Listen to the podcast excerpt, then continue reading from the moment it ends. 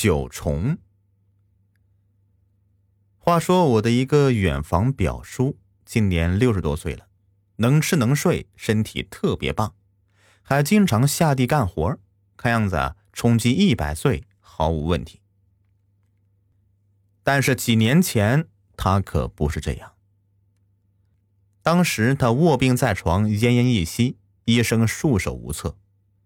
那他是怎样好起来的？发生了什么样的奇闻异事？且听我慢慢的道来。我这个表叔家传大洪拳，自小跟随父亲、叔叔练武术，长大以后练了一身的好武艺。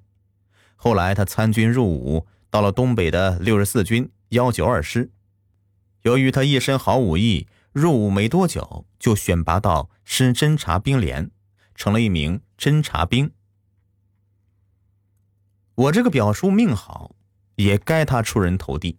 那时候呢，正好赶上了八十年代的两山轮战，各个军区抽调侦察兵，组成侦察大队，到中越前线修理越南人。他也是被选中了，随六十四军的侦察大队来到了老山前线。话说上世纪的越南自卫反击战是一件扬眉吐气的大事儿。越南这个白眼狼啊，我们出钱出兵出武器支持他打跑美国佬。那一九七五年统一越南，建立国家，转眼就对中国翻了脸，配合苏联夹击中国，还放出了要打到昆明过春节的狂言。中国领导人很生气，后果很严重啊！一九七九年出兵越南，雷霆一击，只用了二十八天就攻入了越南北部，占领几十个城市。攻占梁山，兵临河内，打得越南屁股尿流。后来呢，我们撤军回国，越南人不死心，又跟着回来。后来在老山、者阴山两山轮战十年，越南举全国之力，中国每次只派一个军和的打。中国一方面改革开放、发展经济，一边教训小朋友，嗨，这两边都不耽误。十年轮战拖得越南是国弊民穷，几乎要倒闭了。最后乖乖的低头求饶，越南战事才得以结束。表叔到前线以后啊，大的战事已经结束了，越南人已经尝到了中国的厉害，不敢大规模进攻了。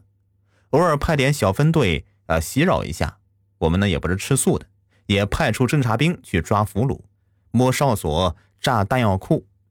他们刚到前线，对敌情、地形、当地情况一无所知，手里的地图呢，还是以前法国人的老地图，也不准确，就冒冒失失的进了山，向当地的山民打听情况。谁知道这老办法不灵了？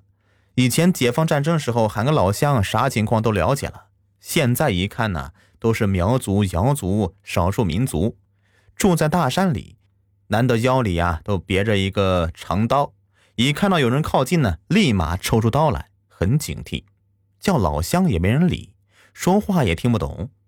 鸡同鸭讲，眼碌碌，没办法，只好笑着摆摆手退回来。后来他们想个办法，是和当地的山民交朋友，找会说汉话的当地人带路，请他们吃饭喝酒。还别说，当地的山民很豪爽，爱喝酒，酒量也大。部队就挑酒量好一点的战士去陪着，表叔的酒量还行，能喝到半斤八两，就陪着干事去了。路边小饭店一坐，当地的普通白酒倒上，边吃边聊。部队的干事口才了得，三言两语一鼓动，山民们热血沸腾，把当地情况讲得一清二楚，甚至有的胆大的山民自告奋勇带路。带领着侦察兵夜里去摸越南人的公安屯。说起去越南抓俘虏，表叔很兴奋。越南人呢，普遍瘦小，我们侦察兵都是千里挑一的英雄好汉，大部分都是北方人，身材高大，膀大腰圆。夜里面要出发了，提前剃了光头，腰上挂上光荣弹。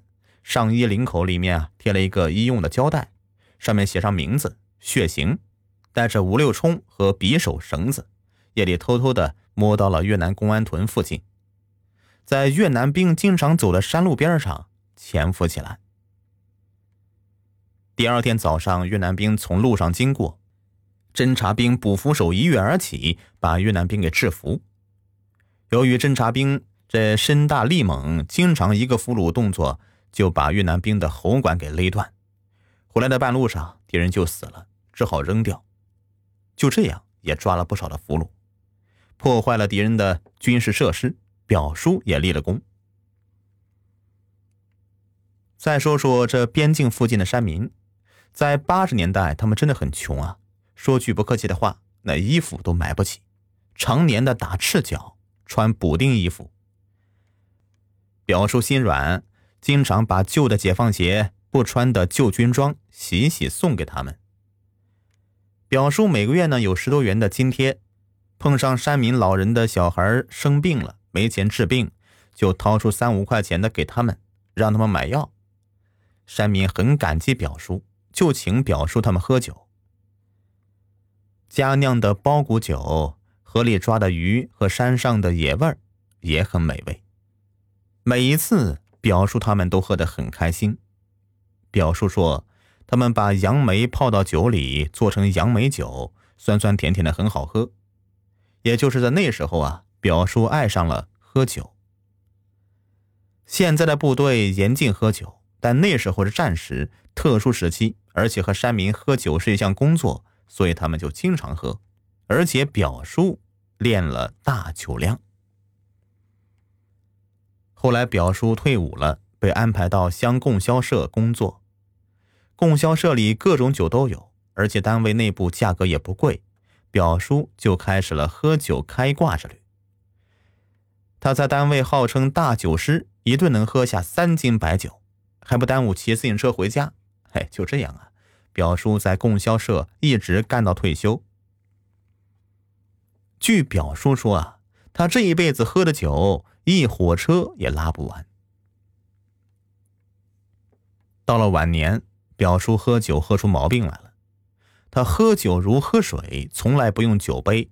就用那个喝水的茶缸子，早上起来喝一茶缸酒，中午喝一茶缸子，晚上再喝一茶缸。更奇的是，半夜起来上厕所也要喝一茶缸酒，喝的是面黄肌瘦，浑身无力，两眼通红。家里人劝他，他也不听，就是猛喝。后来这饭也吃不下，只能喝点稀粥，那还是照喝不误。